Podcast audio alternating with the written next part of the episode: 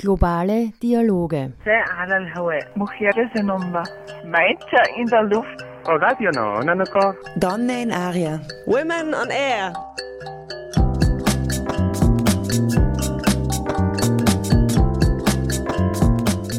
Immer abrufbar auf www.noso.at.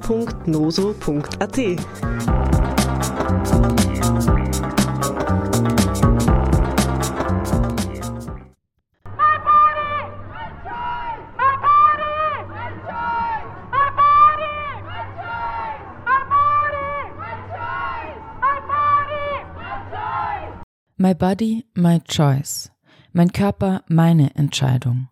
Dieser feministische Ausruf war am 28. September, dem internationalen Safe Abortion Day, in den Straßen von Wien zu hören. Die Demonstrierenden forderten einen legalen Zugang zu sicherer Abtreibung. Heute geht es in globale Dialoge der Women on Air um den Schwangerschaftsabbruch, wie dieser in Österreich geregelt ist, mit welchem reaktionären Backlash Aktivistinnen kämpfen müssen, die sich für ihn einsetzen und warum Abtreibung ein ganz normaler Teil unserer Gesundheitsversorgung sein sollte.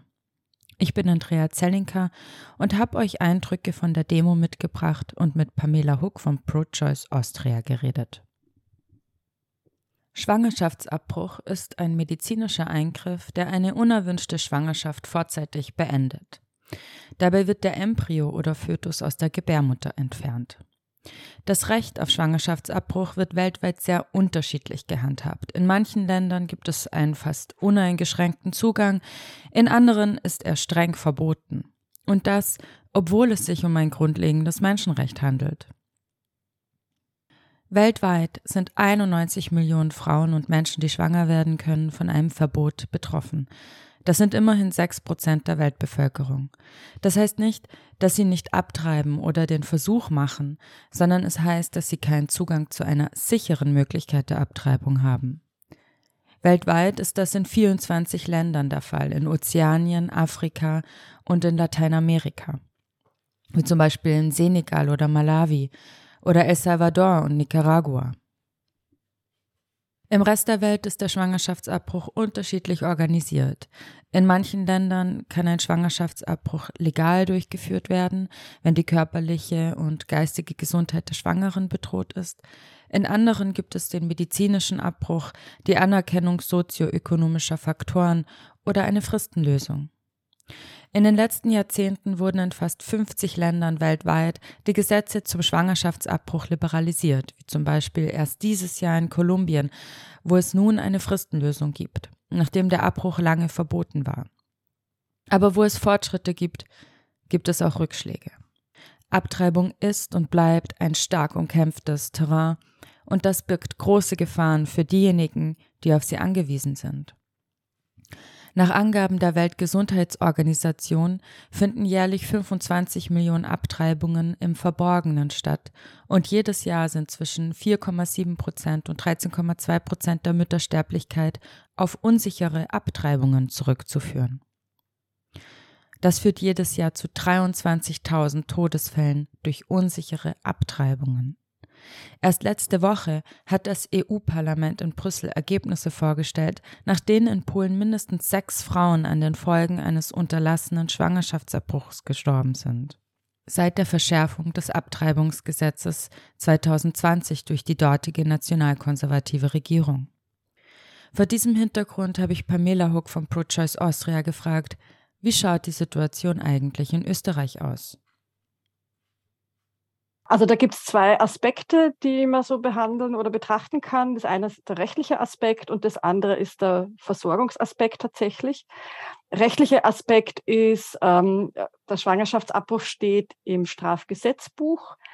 Ich hoffe, dass das mittlerweile schon mehr Leute wissen als noch vor ein paar Jahren, dass der, Strafgesetz, äh, dass der Schwangerschaftsabbruch verboten ist eine Tat im Sinne des Strafgesetzes, die halt aber nur unter bestimmten Bedingungen nicht bestraft wird also unter den Bedingungen der Fristenlösung und noch ein paar andere äh, Bedingungen oder Situationen gibt es, wo eine Strafe unterbleibt. Aber grundsätzlich ist es ein Straftatbestand. Und äh, es ist auch klar im Gesetz festgehalten, wie der außerhalb der Fristenlösung zu bestrafen ist, nämlich bis zu einem Jahr Haft für die schwangere Person, die äh, den Abbruch vornehmen lässt oder selber vornimmt und bis zu drei Jahre für die Person, die das an der Schwangeren macht. Das ist der gesetzliche Rahmen. Also eine höchst prekäre und äh, schwierige Situation. Es gibt keine abgesicherte Versorgung, es gibt kein abgesichertes Recht. Es gibt gerade hier eine Duldung. Und das kann uns sehr schnell auf den Kopf fallen, äh, vor allem weil wir in den letzten Jahrzehnten nicht darüber gesprochen haben, dass hinter diesem Gesetz eigentlich nur eine Duldung steht ähm, und kein Recht. Und das andere, der zweite Aspekt von Schwangerschaftsabbruch in Österreich ist natürlich der Aspekt der Zugänglichkeit. Es hat diese Fristenlösung unterschiedliche ähm, Ausformungen im Alltag. Äh, was die medizinische Versorgung angeht und äh, was die Kostenfrage angeht. Bei den Kosten ist es relativ leicht festzustellen.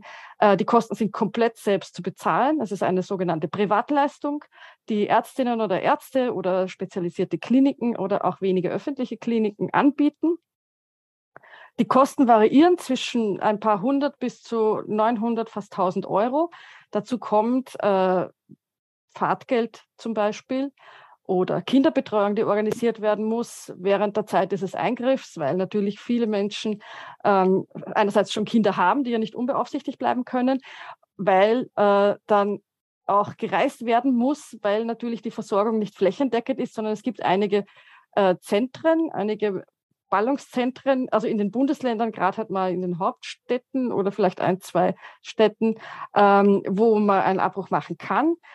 Und da muss, hat man halt Anfahrtszeiten.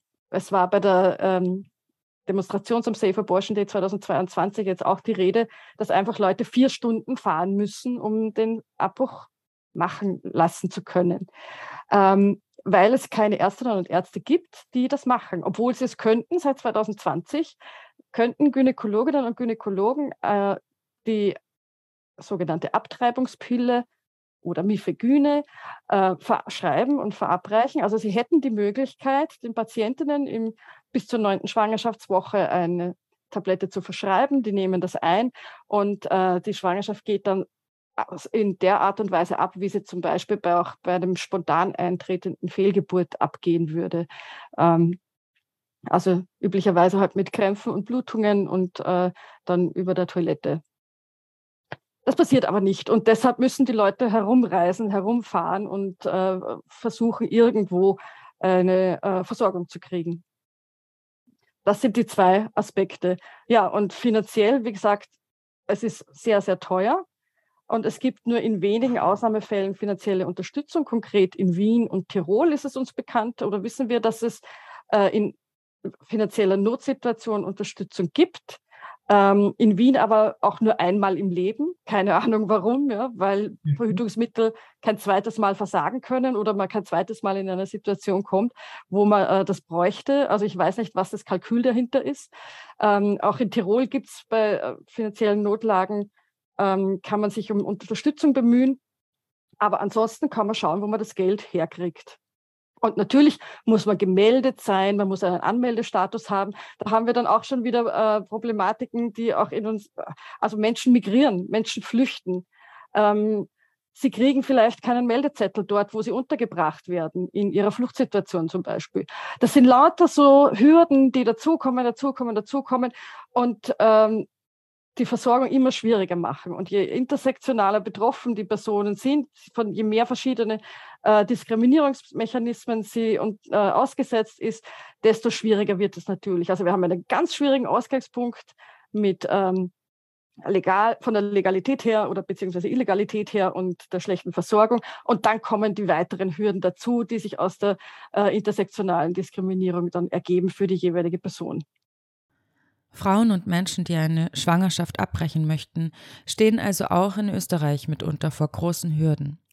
Vor einiger Zeit hat die feministische Autorin Rebecca Solnit in The Guardian darauf hingewiesen, dass fehlende Infrastruktur Schwangere, die bereits in Armut leben, besonders hart trifft. Das heißt, der Zugang zur Abtreibung ist auch ein Thema ökonomischer Gerechtigkeit.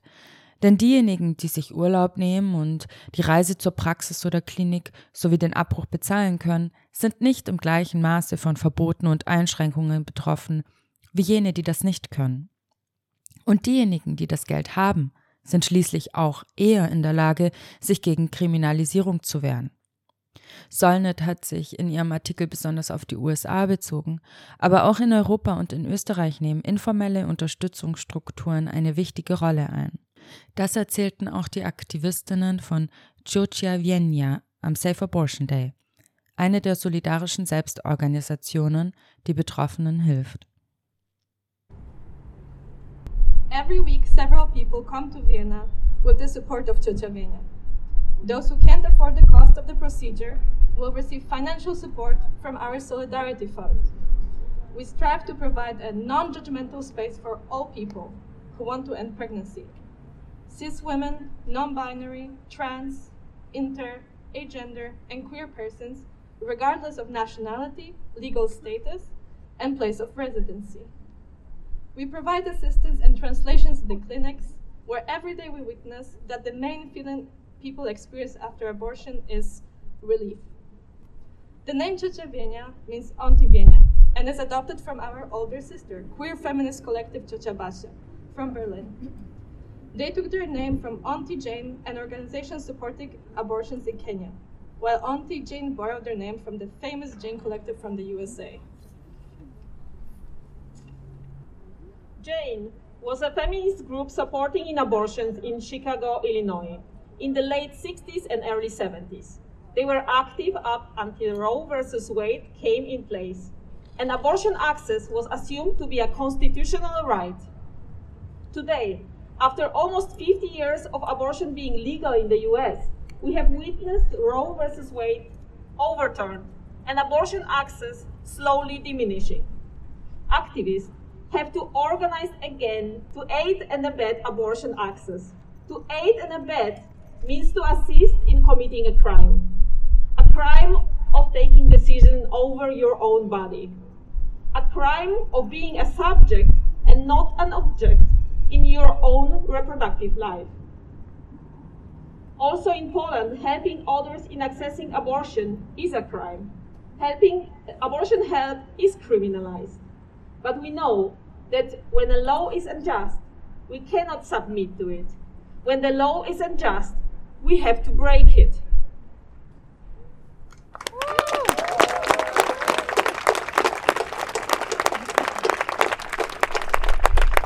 With other abortion groups, we do our best to make sure that in spite of anti-abortion debates and laws, termination of pregnancy is and will be an option. We believe that we need to solidarily share access to abortion with all who are deprived of it by patriarchal laws or by capitalism making abortion into a privilege and a commodity. No person should have to stay pregnant only because an, an anti-abortion law says so. No person should have to keep an unwanted pregnancy only because they don't have financial means for a procedure. Abortion should be in our hands and in our hands only. Alerta! Alerta! Queer feminista! Alerta! Alerta! Queer feminista! Alerta! Alerta! Queer feminista! Wenn die Zivilgesellschaft aufgrund ihrer Unterstützung beim Schwangerschaftsabbruch kriminalisiert wird, weil der Staat daran scheitert, adäquate Strukturen der Gesundheitsversorgung für Schwangere zu schaffen, müssen die Aktivistinnen und Unterstützenden abwägen. Was ist wichtiger? Die Gesetze einzuhalten oder den Menschen zu helfen? Mit dieser Frage machen wir eine musikalische Pause mit den Petrol Girls und Baby, I Had an Abortion.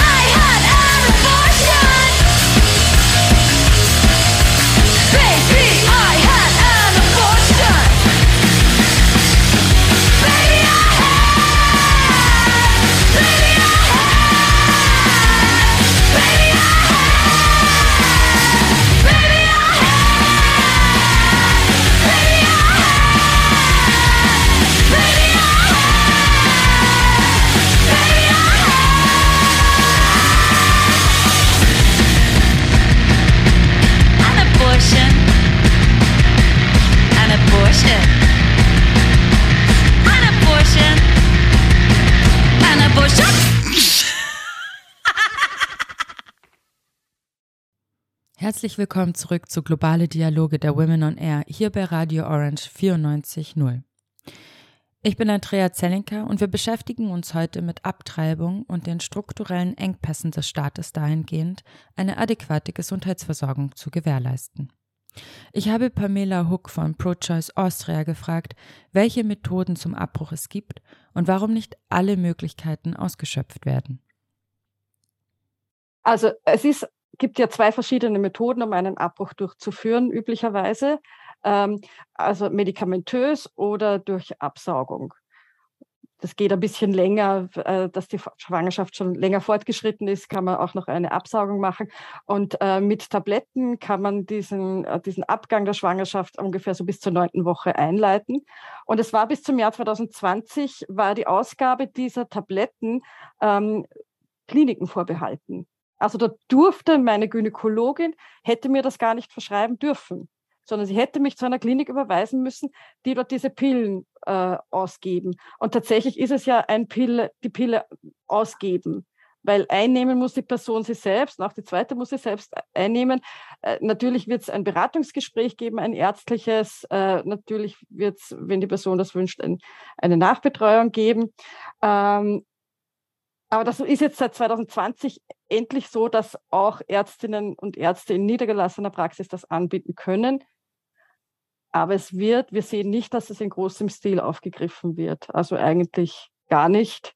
Ähm, und warum machen sie das nicht? Da kommen natürlich viele Dinge dazu. Und das erste ist natürlich diese große Stigmatisierung, die mit dem Schwangerschaftsabbruch, mit Abtreibung noch immer verbunden ist. Also ich kann natürlich, wenn etwas äh, im Gesetz als äh, Verbrechen, als Tat beschrieben ist, ist es natürlich fast logisch, dass damit äh, ein Stigma verbunden ist. Und wir haben halt auch in der Gesellschaft ist das auch ein großes Tabu. Ja? Wir sprechen nicht über Abbrüche. Personen haben Abbrüche, behalten das für sich, möchten das nicht sagen. Ähm, und das ist alles absolut legitim und nachvollziehbar. Aber ähm, es ist für die Ärztinnen natürlich auch wenig aus ihrer Sicht wenig zu unter Anführungszeichen gewinnen, wenn sie das machen. Denn ähm, wenn sie Pech haben, handeln sie sich ähm, Belästigung vor ihrer Ordination ein.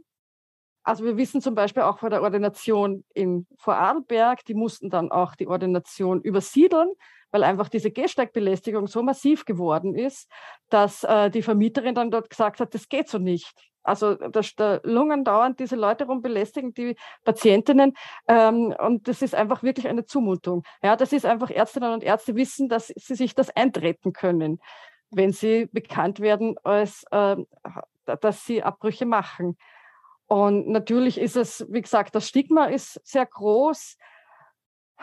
Man ist vielleicht in einer Kleinstadt niedergelassen und eingebunden in eine bestimmte Schicht gesellschaftlich als Ärztinnen. Ähm, da gibt es wenig Anreiz, das zu tun. Das muss schon, ist, im Moment ist es einfach eine sehr bewusste Entscheidung, wenn Ärztinnen und Ärzte das anbieten, äh, dass sie das für die Schwangeren machen wollen und in ihrer Verantwortung sehen. Aber es gibt keinerlei Anreizsysteme, das zu tun. Und es gibt auch keinen, äh, keinen niedergeschriebenen Versorgungsauftrag, dass jetzt der Staat irgendwo sagen würde, okay, es muss in jedem Bundesland mindestens so und so viele geben, die das machen, um einfach eine Versorgung zu gewährleisten. Die sexuellen und reproduktiven Rechte werden also nicht nur aus politischen, sondern auch sozialen und kulturellen Gründen eingeschränkt. Selbst dort, wo das Recht auf Schwangerschaftsabbruch besteht, können gesellschaftliche Normen zu sozialer Ächtung und Diskriminierung führen. Das wirkt sich dann wiederum auf die Gesundheitsversorgung aus, wie Isabel Tanzer von Changes for Women am Safe Abortion Day erzählte der Umstand, dass Schwangerschaftsabbrüche einer der häufigsten gynäkologischen Eingriffe noch immer illegalisiert ist, lässt es auch zu, dass angehende Ärztinnen und Ärzte nicht ausreichend dafür geschult werden, dass medizinisches Personal aus Gewissensgründen eine medizinische Dienstleistung verwehren kann. Und sicherer Zugang zu Schwangerschaftsabbruch bedeutet aber auch, dass ich mir sicher sein kann, dass der Arzt oder die Ärztin, an den ich mich wende, ausreichend ausgebildet ist, Es bedeutet auch, dass ich Zugang zu objektiven Informationen habe und nicht Angst haben muss, dass mir die Person irgendwas erzählt, um mich zu überreden, eine Schwangerschaft, die ich nicht austragen möchte, auszutragen. Viele Anfragen, die uns bei Changes erreichen, sind von Familien, die sich kein weiteres Kind leisten können, die gerade einmal so über die Runden kommen. Von Frauen, die in einer Gewaltbeziehung sind, die wohnungslos sind, die keinen Aufenthaltsstatus haben, die in prekären Arbeitsverhältnissen sind und die von Beratungsstellen dazu überredet werden, eine Schwangerschaft auszutragen, obwohl sie mehrmals sagen, dass sie das nicht möchten. Viele, die sich an uns wenden, richten eine extra E-Mail-Adresse ein, aus Angst, dass irgendjemand in ihrem Umfeld herausfindet, dass sie eine Abtreibung haben. Wir haben auch nicht selten Kontakt mit Betroffenen, die sich ihrem Umfeld aus Angst um ihr Leben nicht anvertrauen können und sind deshalb oft die erste Stelle oder die einzigen überhaupt, äh, mit denen sie über dieses Thema offen sprechen können. Ich bin mir sicher, dass sehr vielen Personen, die hier sind, äh, die Probleme, die ich gerade geschildert habe, bekannt sind.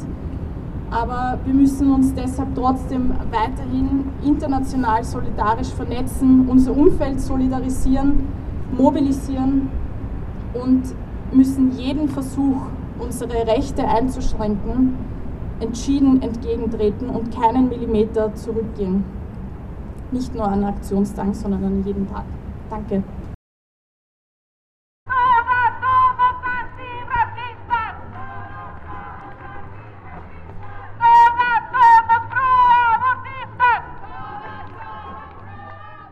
Auch in den USA nahmen und nehmen informelle Unterstützungsstrukturen eine wichtige Rolle in der Versorgung von Schwangeren ein. Das bereits erwähnte Jane Collective das 1965 in Illinois gegründet wurde, oder Las Libras aus Guanajuato, Mexiko, die dort ein informelles Netzwerk aufgebaut haben, um beim medikamentösen Abbruch zu helfen und die auch in den USA zu einer der wichtigsten Anlaufstellen geworden ist. Diese Art der Selbstorganisation wird wohl noch wichtiger werden, denn die liberale Reproduktionspolitik der letzten 50 Jahre fand am 24. Juni dieses Jahres sein Ende, als Abtreibungsgegnerinnen einen historischen Sieg errangen. Der oberste Gerichtshof, der Supreme Court, kippte Roe v. Wade, das Urteil aus dem Jahr 1973, das bis zu jenem Tag den legalen Zugang zu einem sicheren Schwangerschaftsabbruch national gewährleistete. Nun gibt es keinen verfassungsrechtlichen Schutz mehr davor, dass der US-amerikanische Staat dazu zwingen kann, eine Schwangerschaft auszutragen.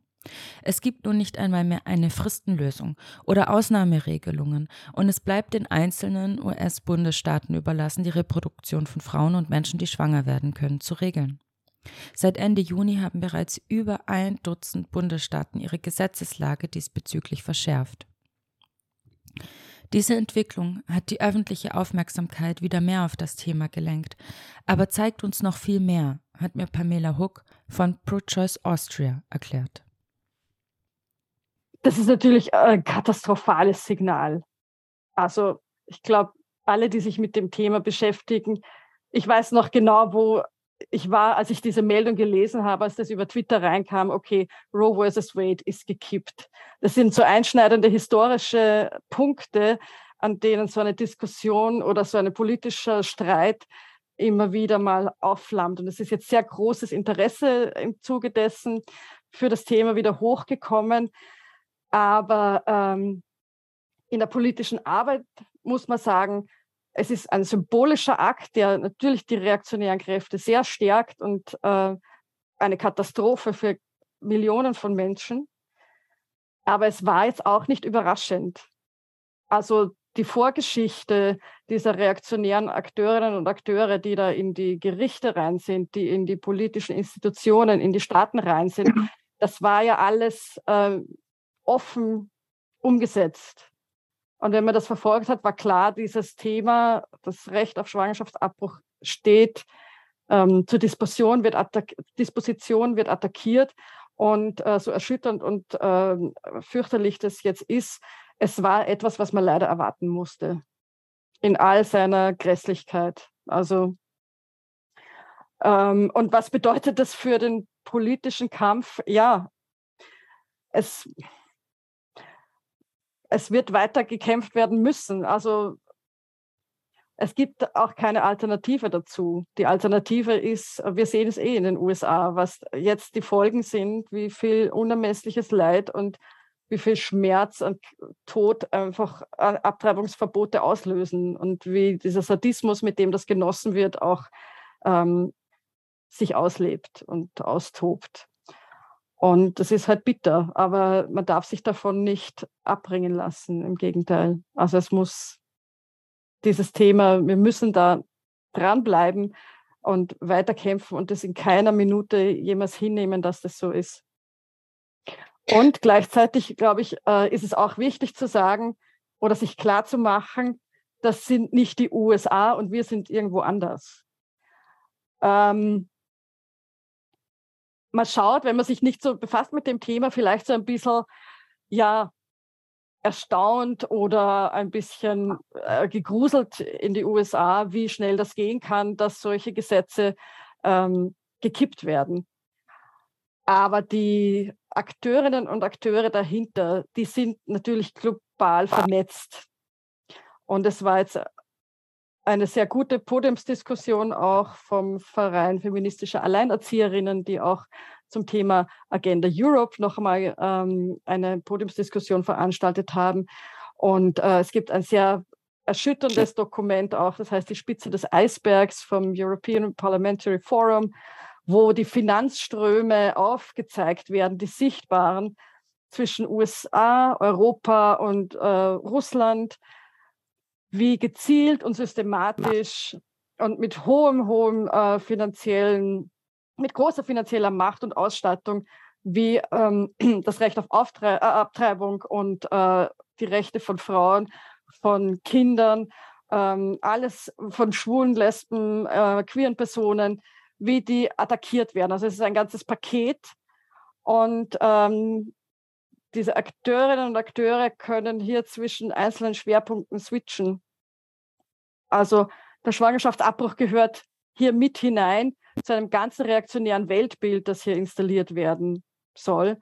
Insofern, ähm, ja, muss man auch diese Aspekte immer wieder mitbedenken und die Allianzen so schmieden und auch zu sagen, okay, wir wissen eigentlich, es geht äh, an die queeren Communities, es geht an die Alleinerziehenden.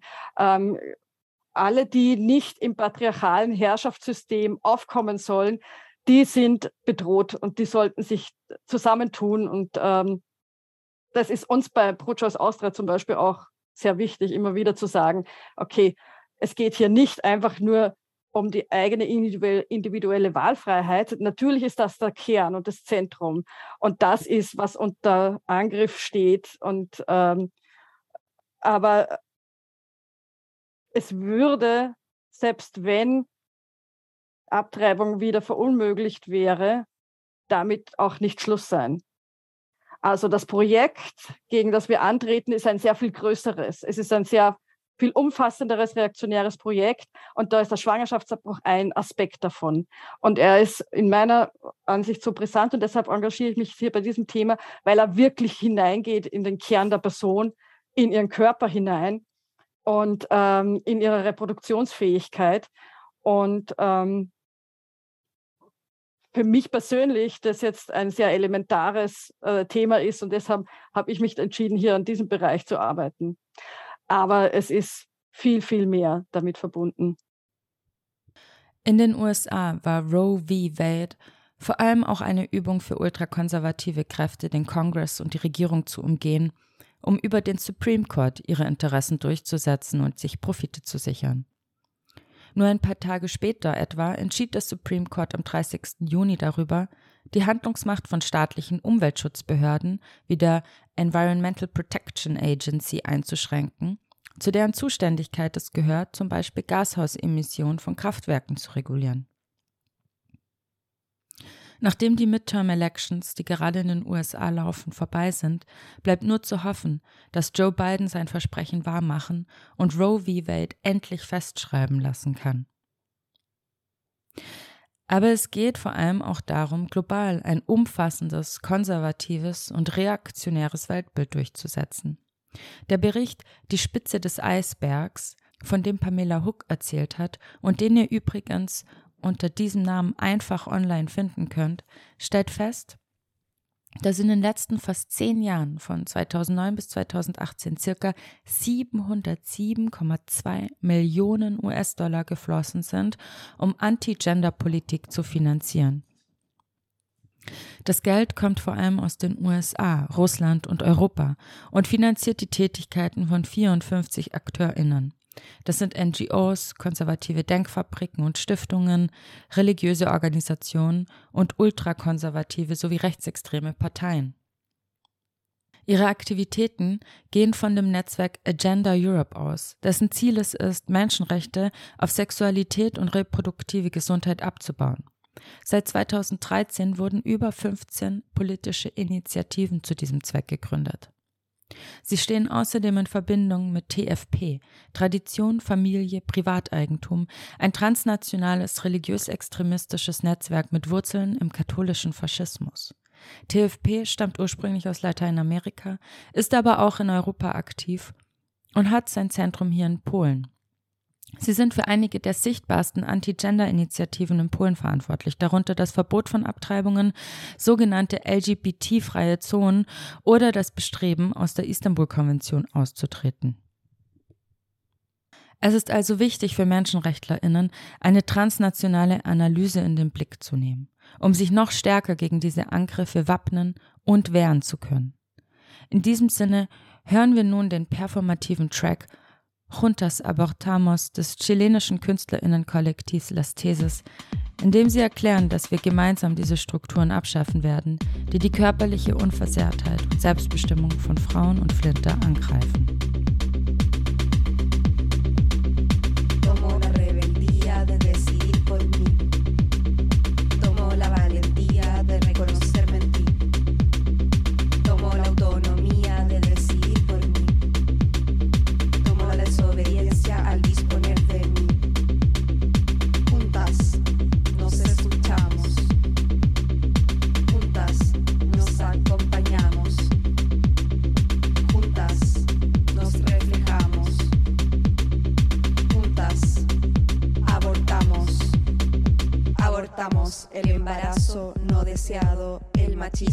Misoginia, las estrategias de control. Al opresor, al papito corazón, las leyes injustas, los prejuicios y la culpa, no más temor. Abortamos, las niñas madres. Abortamos, el silencio. Abortamos, la maternidad obligatoria. Abortamos porque no estamos solas escutas. No sé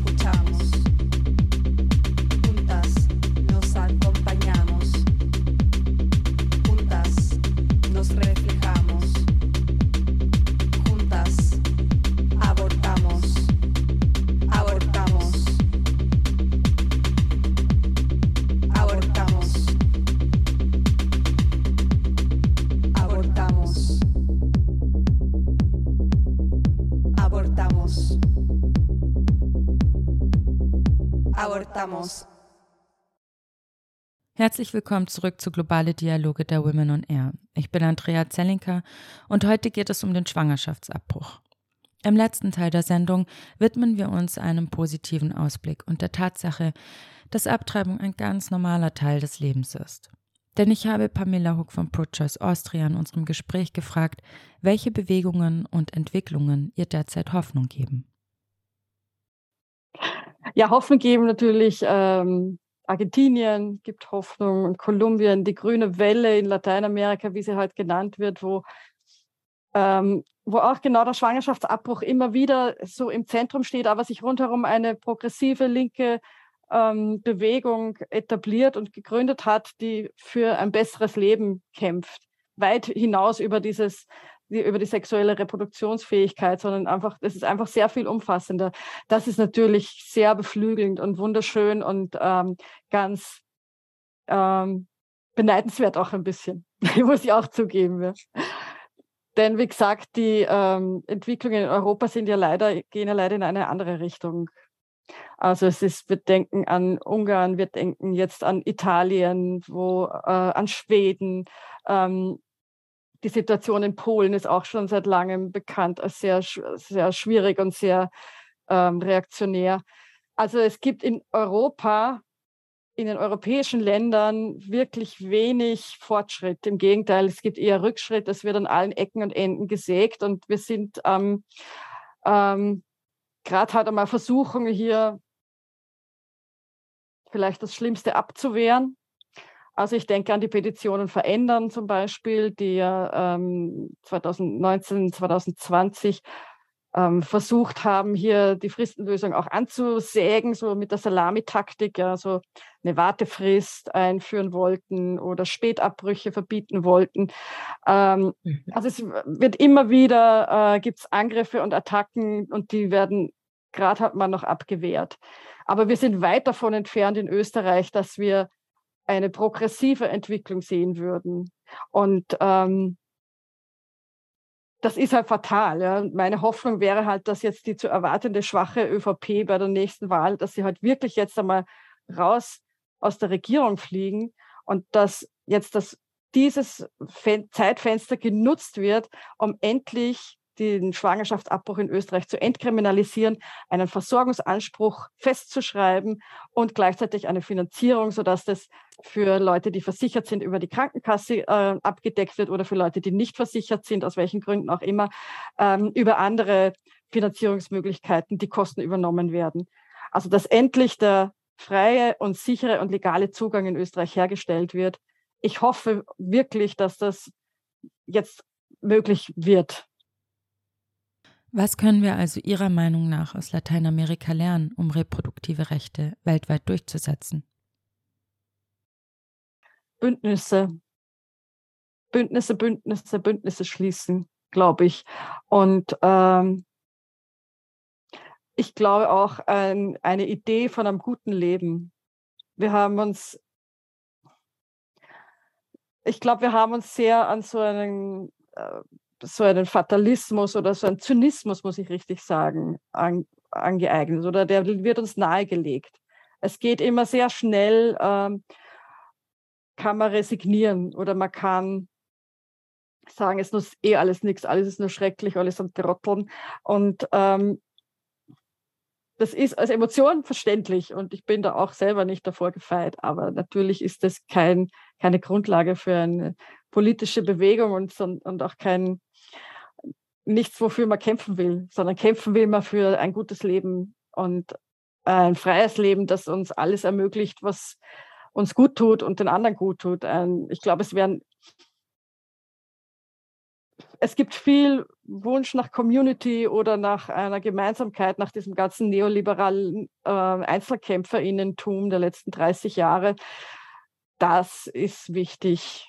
Ich glaube, das können wir lernen und uns abschauen und ähm, nicht brav sein und sagen, okay, hier geht was und da vielleicht und könnte man noch bitte, sondern richtig sagen, okay, wir wollen das jetzt und wir wollen eigentlich mehr.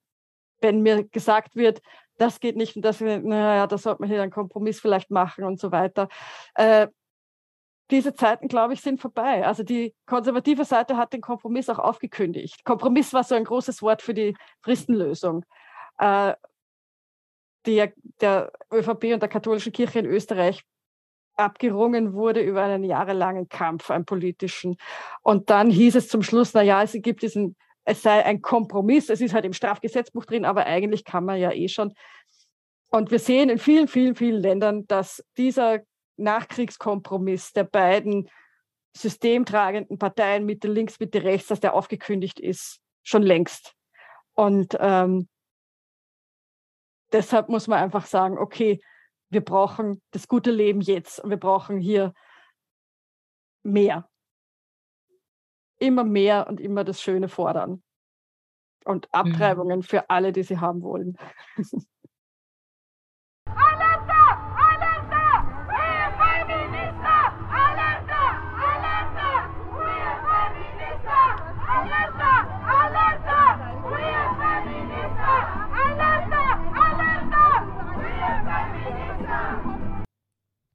Eine der RednerInnen am Self-Abortion Day Sladi Mirkovic von der Hochschülerinnenschaft österreichischer Roma und Romnia.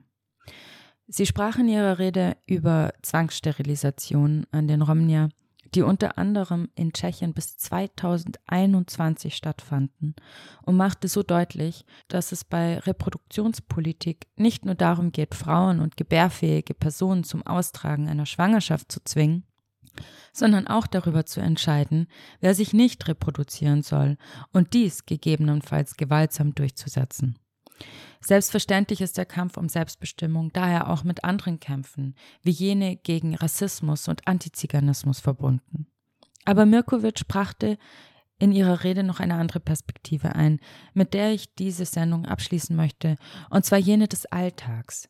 Denn Mirkovic erzählte von ihrer Familie, die, da bin ich mir ganz sicher, vielen Familien ähnelt.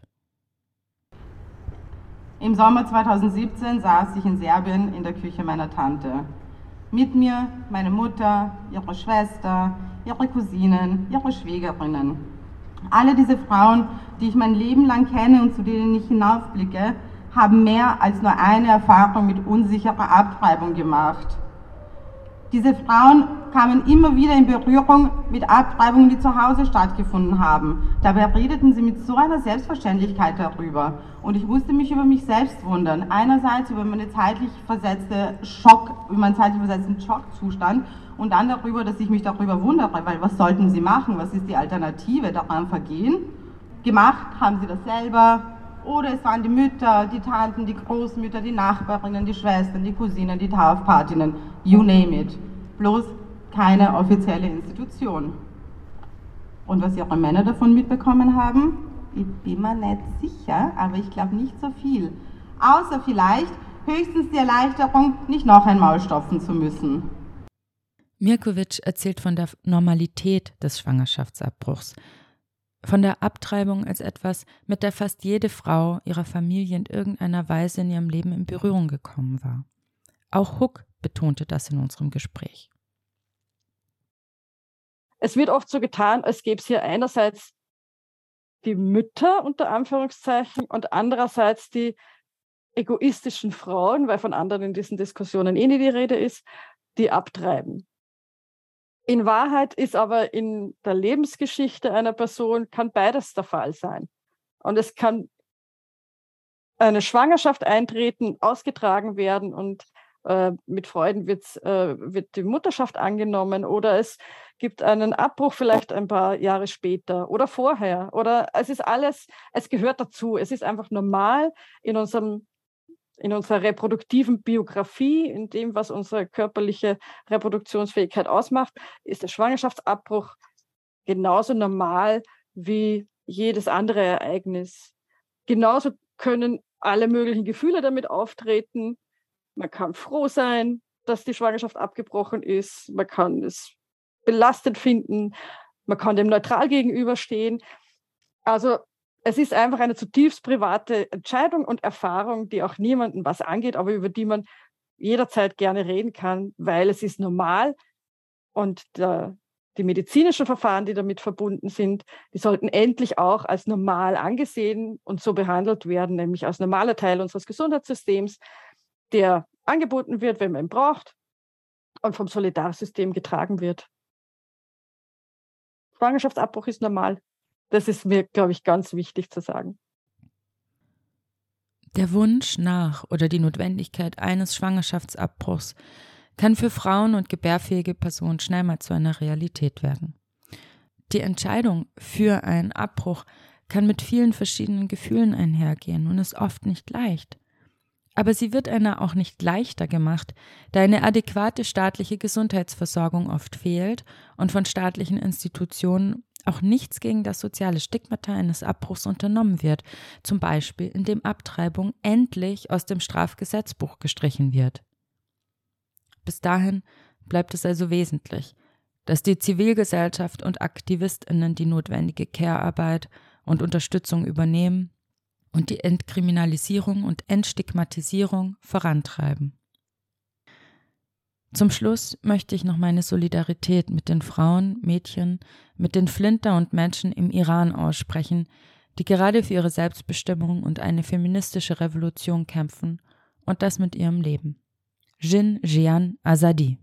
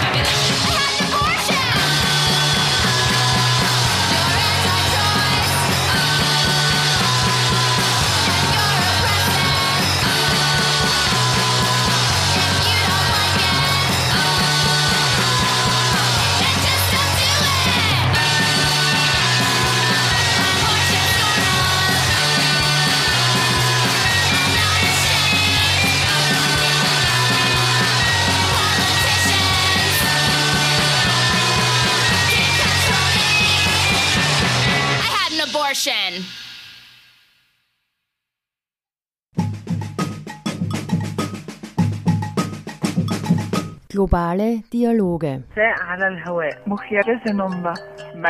in der Luft. Donne in Aria. Women on Air.